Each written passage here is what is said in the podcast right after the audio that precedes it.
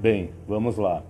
A primeira história de outras tantas chama-se Grandeza de Alma.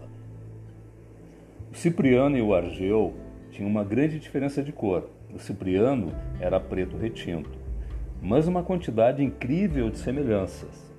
Ambos tinham menos de 40 anos.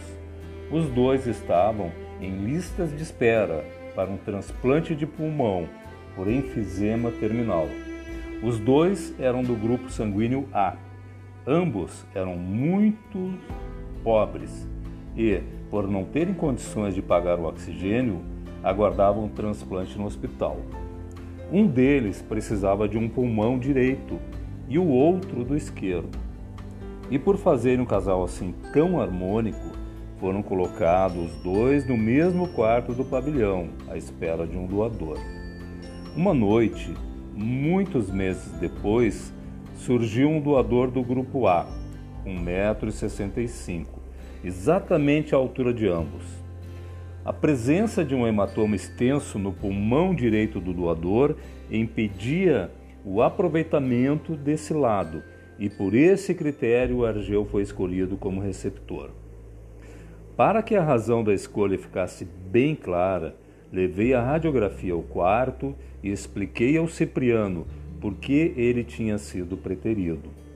Ele, com uma cara de desesperança e um olho de tristeza, não disse nada, quando o companheiro, eufórico, foi levado para o bloco cirúrgico. Naquele dia, aprendi que o grande medo não é morrer no transplante, é não chegar lá. Saí de lá morrendo de pena do Cipriano, para quem, para quem a sorte era aparentemente só uma palavra abstrata. O transplante terminou, como sempre, de madrugada, e fui para casa exausto. Uma hora depois, fui despertado por um telefonema da central, que informava que havia outro doador, também de tipo sanguíneo A Esqueci o cansaço e voltei ao hospital.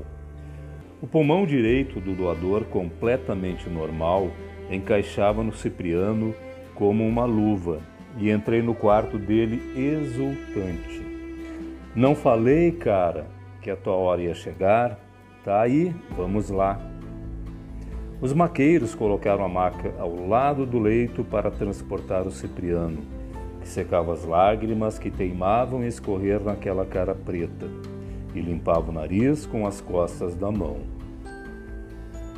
Então ele pediu um tempo e disse: Sente-se, meu doutor, porque eu preciso lhe dizer duas coisas. Nesses muitos meses de espera, não houve uma única noite em que, antes de dormir, eu não pensasse no desespero que é a gente ter a vida dependendo de famílias que nem sabem que a gente existe. Por isso, eu quero lhe fazer um pedido, e vou fazer agora, porque não sei se vou poder fazer depois. Se o meu transplante não der certo, use todos os meus órgãos que prestarem para transplantar em outras pessoas. Eu não quero que elas sofram tanto quanto eu sofri esperando. Agora já posso ir.